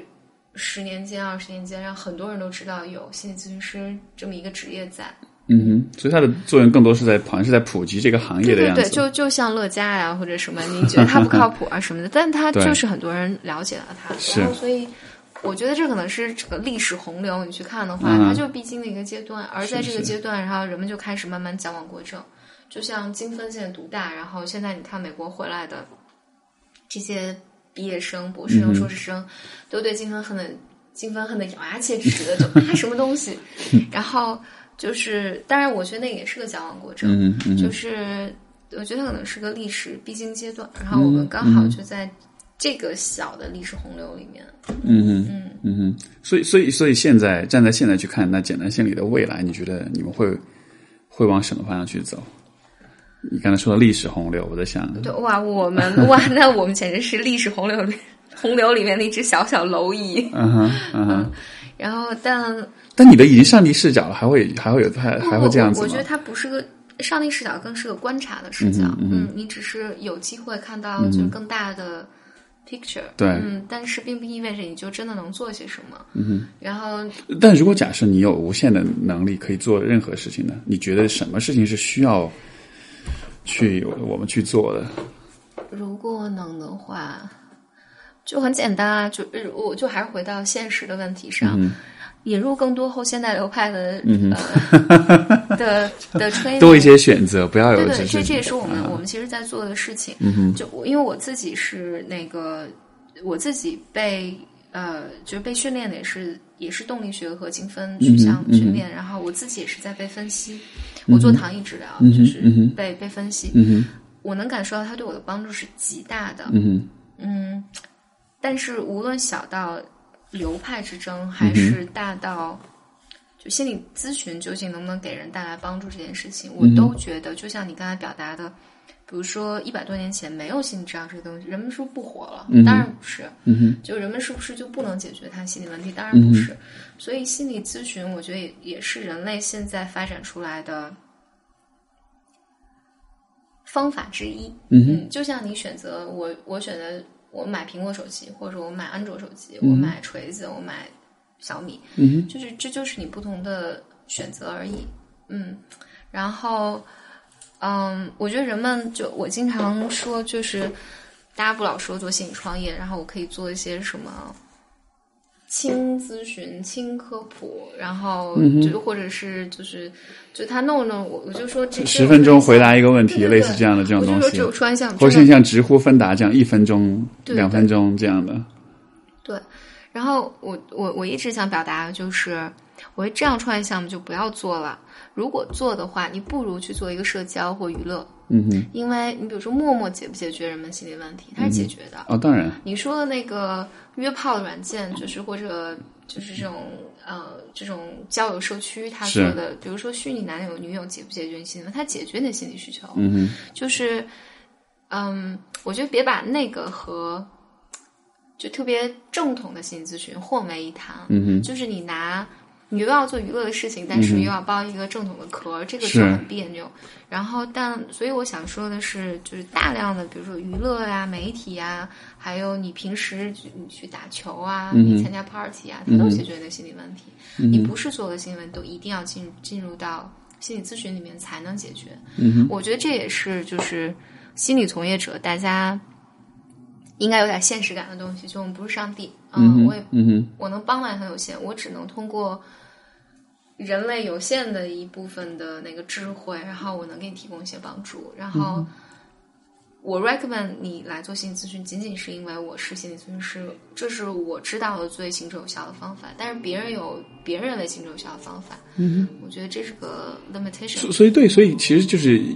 不管是咨询师还是尝试去做咨询的人，可能意识到这个行业本身的它的局限性，我觉得这是非常重要的。对对对。因为它并不能真的解决生活中的所有的问题，它只是对某一系系列的特定的问题是有比较以及有些人就有一些人，比如像我这样的人，我觉得心理咨询是因为我自己在一直在被分析，我觉得是嗯给我的人生带来了很大的变化的。嗯嗯。就我当然觉得这个很棒，但我比如我有朋友，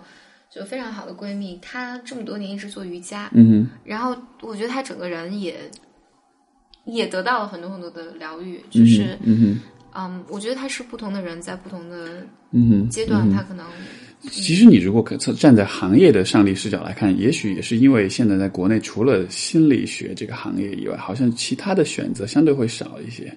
所以说，大家好像说到自己哪儿哪儿不好或者不开心，生活有就就首先想到就是，OK，我要去找做心理学的人。但是也许，也许在未来的某一个阶段的时候，大家也会知道啊，也许心理学、心理咨询不是唯一的方向，也有也许还有更多的选择。我的感觉不太一样，是我啊觉得人们其实一开始并没有想到心理咨询，然后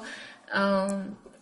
就像就像，尤其是当人们比如说我经济能力特别好的时候，我的选择其实很多。嗯我的选择，因为心理咨询是很苦的一件事情，嗯就是我说它很苦的是，它并不是我找一个人让我很开心，因为很开心看郭德纲了，对吧？然后，嗯、就是你你你们一起在进行的这个过程里面，是你日复一日的来不断的面对你以前可能在回避的东西，其实是个挺痛苦的过程。是嗯当然，然后，所以，比如说，如果我真的特别富有、特别有钱，比如王思聪，那我完全可以，我投个项目，对吧？我、嗯当我自恋不能被满足的时候，我可以去，对我花钱投你个项目。你你我在暗示他的人格当中有这样那样啊，我，倒没有没有，我还是很喜欢。我觉得 我我对思聪了解不是特别多，嗯然后但我我 somehow 觉得他，我不知道啊，嗯我都感觉我我对更多对他了解是从严肃八卦 上嗯了解的，嗯，然后我并没有看到他特别病态的地方。嗯 anyway，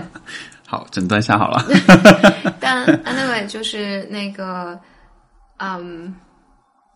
我刚才想说什么来着？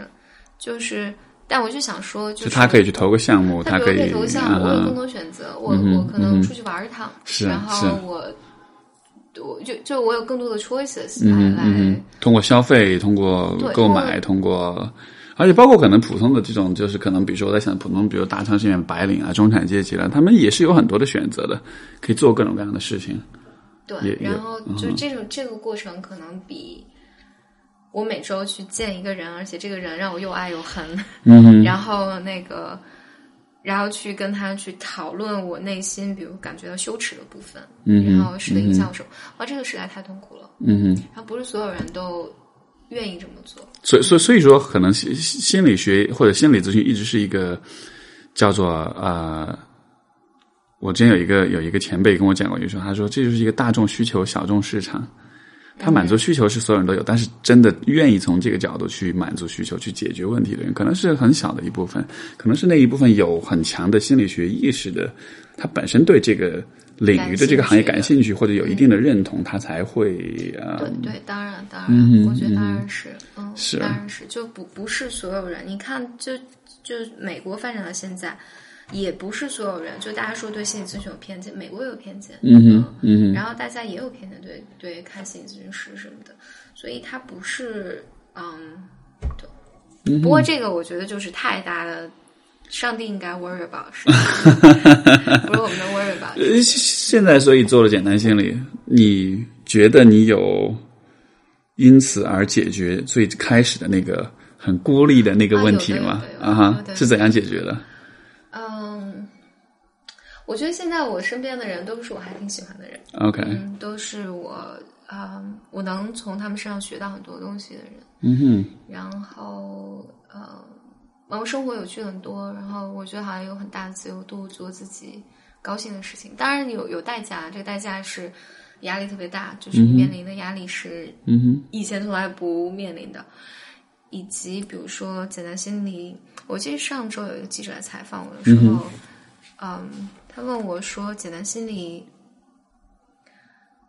你做简单心理什么时候开始觉得有困扰的？嗯哼，就是是不是就是就是就是是不是你第一天开始做的时候就哇好有勇气？我说不的，就跟我刚刚回答一样，就是一四年刚开始做的，处在一个非常兴奋的时候，哇，我终于可以做自己想做的事情，然后好像你所有一切都新的。因为我现在回头看一四年，我面临的困难其实是比现在更大的，因为那时候你真的没有资源，是你你没有什么，然后。但好处是，就跟谈恋爱蜜月期一样，你看不到不好的东西，然后你所有的想法就是啊，我先找一个工程师，然后啊，我要把这个网站先上线啊，那我就是啊，咨询师提这个需求怎么就你所有的都是那些小的东西，所以那种盲目的冲动的那种情，那种那种那种那种状态，其实也是有点好处的。我觉得是很好，可以让你非常好的，可以让你忽略很多的这个困难，很多的 对，因为如如果你我现在回去想，就是你你让我现在回去评估，嗯哼。做简单心理这件事情靠不靠谱？我如果按照现在更成熟的评估，可能说不靠谱。嗯，就是啊，你 就是就是，如果现在让你重新再做一遍这件事情，你可能会觉得啊，也许是不靠谱的。对，这个太不靠谱了。就是 你，就是。对，就你面临困难太多了，就是你从来没运营过公司，然后你没跟工程师打过交道，然后你没有做过 marketing，然后就是 你你的咨询师资源也没有那么多，就是你有的仅仅是你自己的经验，然后那这么去评估的话，就是 doesn't work，就这个事情。所以幸好你是在那个时候做了这件事情，如果你再比如说再多过几年，也许那种担忧或者是。就会更多一些这样的对这样的情况下，所以哦，所以我现在终于能够完整的理解你说的“无知者无畏”的意思。对对对，因为你不知道，这这和我我觉得当年我去读，嗯，我我我读硕士读的是认知神经科学，是做嗯就脑科学研究的。对。然后我去读的时候也完全不知道它是干嘛的，我不知道我要编程，然后我也不知道。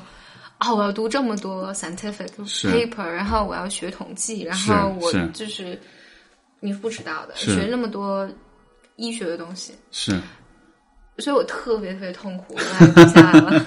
但是完成了，就是就毕业的时候，我想啊，如果我来之前知道我的 master 是这么读的，我可能就不敢来了，是是，所以我觉得人可能都是这样。哎，你知道吗？其实我觉得这有一个很有趣的一个一个一个一个呃角度，就是说。因为现在大家都会很强调说，我要我要搞清楚我想要什么，我要我搞清楚我喜欢什么，我人生想要怎么样子。我们好像都有一种假设，就是我必须要这事儿，我要想得很清楚，我才去做。但是你会发现，当一个人这么想的时候，他很有可能什么事儿都做不了。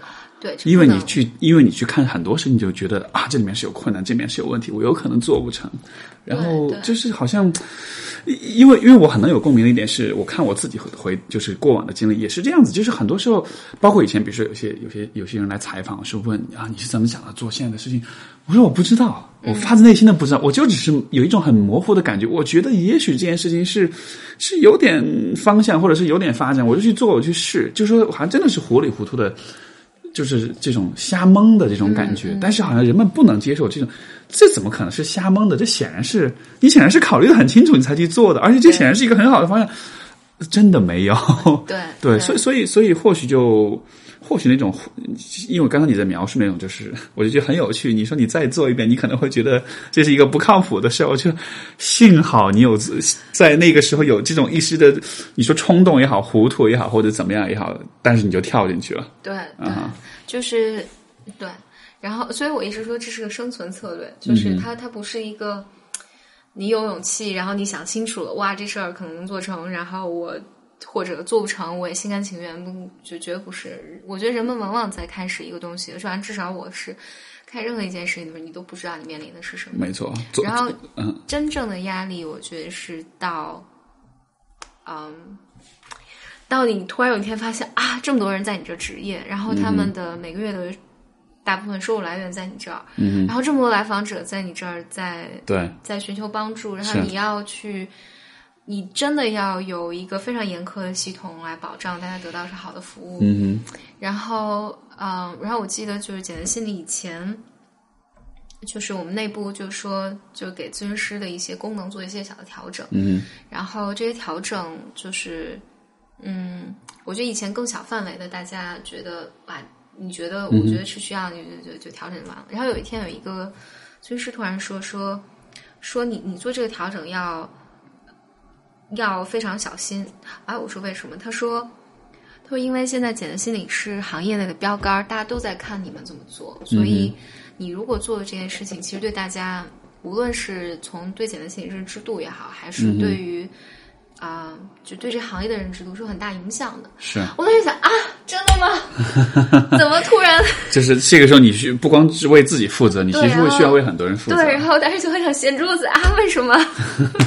然后就是，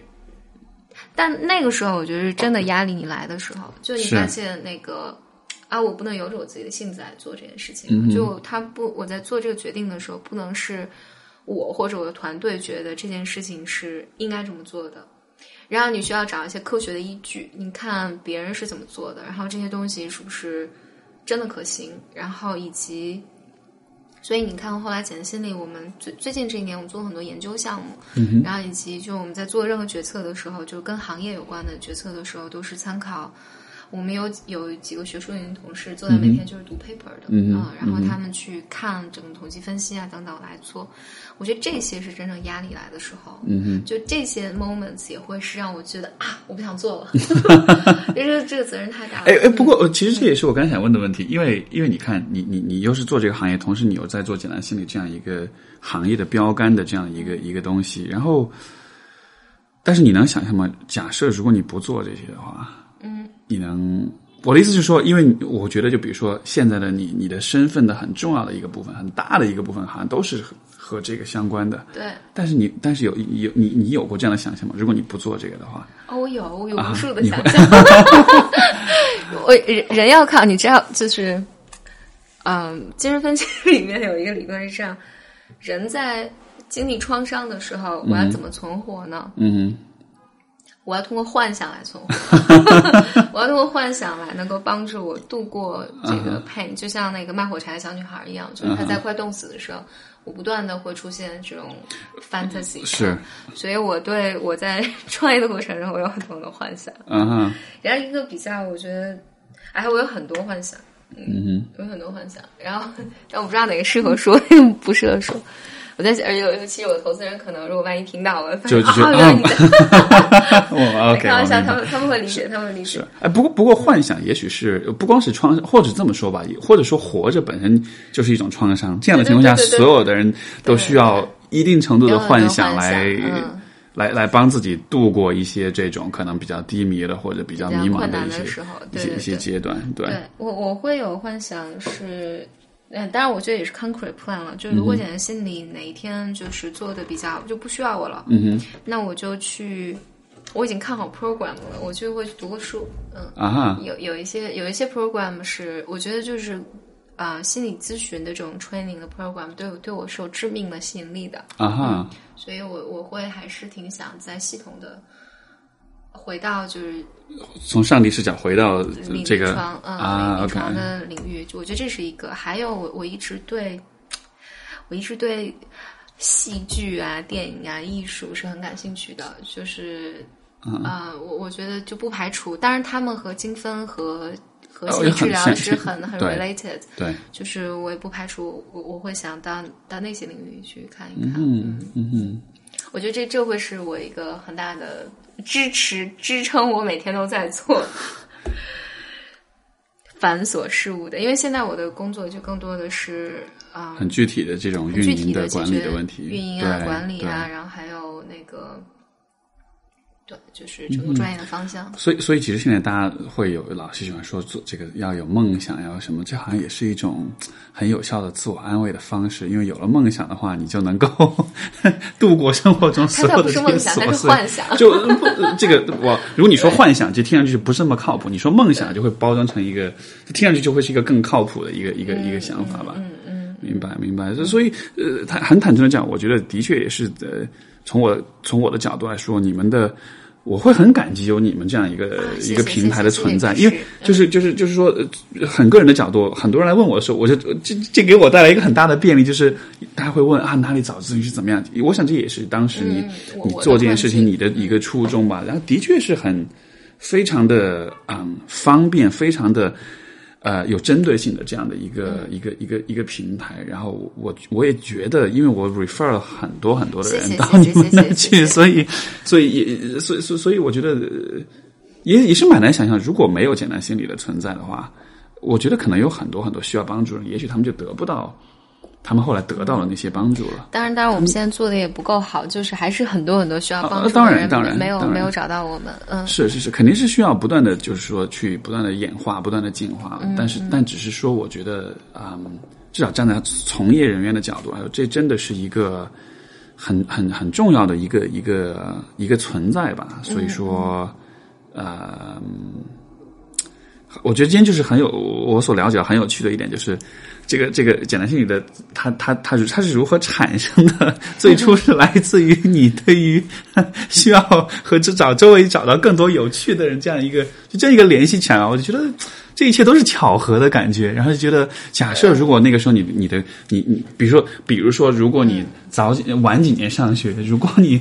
工作的地方人是比较多的，你不会感到很寂寞或者很怎么样的话。也许也许就没有这件事情的发生了，可能就吧？是做所以别的事情了，还是很很有意思。因为我回头能想到我在就二十岁硕士毕业的时候，因为不知道自己要找什么工作嘛，嗯然后我就找了一份，就在我就找了好多工作，中间有一份非常突出的工作是，呃，因为我当时在伦敦，然后就找了一份工作是一个公司的 HR 嗯的一个 position，、嗯不知道为什么他那个他招是 sales，然后我是如此不可能去做 sales 的一个人，但是我去就投了简历，因为不知道自己想要什么。哼嗯哼然后他们就说：“哎，我们觉得你可能没什么 sales 经验。”我说：“是啊。”他说：“那你感不感兴趣 HR？” 我说：“好啊，好啊。”然后他们就给我了一个 offer，这个 offer 呢是在，嗯，现在看来是很有诱惑力，但当年我不知道为什么就对我没有诱惑力，是，嗯，是要负责他们在欧洲十个国家的招聘。嗯哼然后就而且很快让我去德国入职，呃，就是一个人力资源，呃现在叫专员的一个岗位。嗯哼然后当然那个工作，我记得我当时问了一下他工作内容，工作内容就是你去研究当地的劳动法，然后 hire people，、然后嗯、然后就是你在十个国家飞来飞去。我当时对我的一个 trauma 是这样的，我觉得哇，我的 master 读的实在是太辛苦了，然后颠沛流离，然后我、我要 stable，嗯我要这这很要稳定下来很不想到处飞对对，很奇怪。二十岁我很想 stable，嗯哼嗯哼。然后这实在是太奇怪了，所以是。我就回来到那那个到北师大那个研究所了。是。然后但但我后来一直在想，因为那个时候的那个 payment 也不错，嗯然后其实又也是能到处飞，很好的很好的机会，就是呃，如果当时我那么做的话，我我的人生困境就不会是我要认识一些有趣的人，因为你可能每天都在认识各种有趣的对人，对对各种，而且可能 too much too much 有趣的人，然后嗯。对，然后就我，所以我觉得人生是很有趣的一件事情。你不知道为什么你做了那么个决定，嗯然后也，但我后来在想是这样的，就是，嗯，很鸡汤啊，就是，但我觉得无论你的人生那个时候做了什么样的决定，对你看起来是对的、错的，然后，因为如果你我在二十四岁的时候回头看，我觉得我当时选择回国应该是件错的事情。嗯哼嗯哼然后，但是，但是你认真的就是无论多么痛苦的面对你人生嗯现在的问题，它总会带你去一些没错，一些方向。其实，其实这是我我我觉得今天我就是对我印象最深刻的一个一个一个点，就是在于，因为其实我们如果看过往的人生中所有的这些选择到底是对还是错，你没法去做判断，因为你都是后知后觉的，再再再再去去去去理性化的去 rationalize 你的所有的这些选择，然后你你得到的，你你你你去理性化这些过程，你得到的结论其实完全是一个取决于你的心情，取决于你的状态。是的，其实你根本没有办法站在一个很客观的角度去看待你所有的这些选择，但是，所以所以所以说，或许我们可以说，我们自己的人生路真的是在你自己的选择之下有一个特定的方向吗？我觉得也许不是吧，也许很大程度上是有很多随机事件，很多很多莫名其妙的机缘或者是怎么样在影响着你。但是我觉得，呃，在这样的情况下，还是不是意味着我没法找到方向呢？我我觉得我我从你这里得到一个很重要的点，就是不是，其实找方向的方法就是去看你当下生活有什么样的问题，然后你很认真的、很努、很努力的去尝试解决这些问题，然后你的方向可能就有了。然后，然后是是是这样持续一段时间，你再回头来看，你就会发现，哎，我不小心，我好像就或者说我不经意当中，好像我就成就了一些事情，我就做成了一些事情。嗯，但是没做成也没关系，没没，因为因为因为回头看，就是我至少在解决我自己啊、生活无趣的这件事情，我当时是嗯。怎么讲呢？就是 fail 了很多次的，是嗯，是是 fail 了很多次的，嗯，fail 就 fail 了，fail 了，那也不会更糟，那就、哼嗯哼，那再找下只是换一个方法换个。方法吧。然后，当然就是，即便是现在，我也不觉得就是怎么讲呢？就是你不能说啊，现在我解决我人生所有的之前的困扰，我就没有新的困扰，还有很多新的困扰。我每天都在想啊，就是我怎么突然做了一个公司，就是这件事情是如何发生的？然后。那你当然，你开始做公司，它就是非常现实的大型游戏哦，当然嗯当然是。然后你要为你的董事会负责，你要为投资人负责，为员工负责，你的嗯用户负责。然后，所以那我其实陷入了一个新的游戏游戏规则里面，就是整个创投圈的这个游戏规则里边。然后你还要学一些你不愿意学习的东西啊，就非常多。嗯，至少这样，我觉得，我我在想，这样的一种生活到了有一天他要结束的时候，你回头看，你会觉得，嗯，这一路还 it's been a good ride 那种感觉，就是这种这一路还挺挺好玩的，还挺有有意思的，对吧？对对。然后那那那一定会，如果这个生活结束，我觉得一定会有下一个新的事情出现。嗯好啊，也也期待着，呃，不是期待，就是说，也也也许有一天真的会有一些新的事情发生，谁知道呢？对吧？对，谁知道呢？就是对嗯，人如蝼蚁。我们必须承认自己大多数时候可能是无知的和糊里糊涂的这样一种状态。所以，好的，那我们就我们的节目就到这里，非常感谢那个我们的李真，然后简单心理的创始人简丽丽，简丽丽，对，也啊、嗯也也祝愿你们的平台，我觉得有更大的发展，谢谢谢谢然后也谢谢 Steve。对，嗯然后也特别向各位听众推荐这样一个平台。如果你不管是有心理上的障碍或者问题，包括就是关于个人成长，你有任何的困惑，有我都会推荐。其实，其实我生活中我也会这么做。有的人他不见得一定是有疾病，但是我还是会推荐他，就说：“嘿，你看你现在过得不开心的样子，你感到很孤立，甚至会觉得。”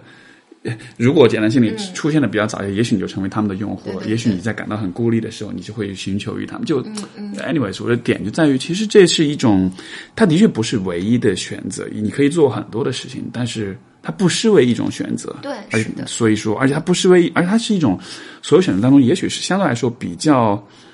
正儿八经的、比较认真的、比较甚至而且也是比较科学的一种方式。所以较直接的。嗯，没错，所以所以，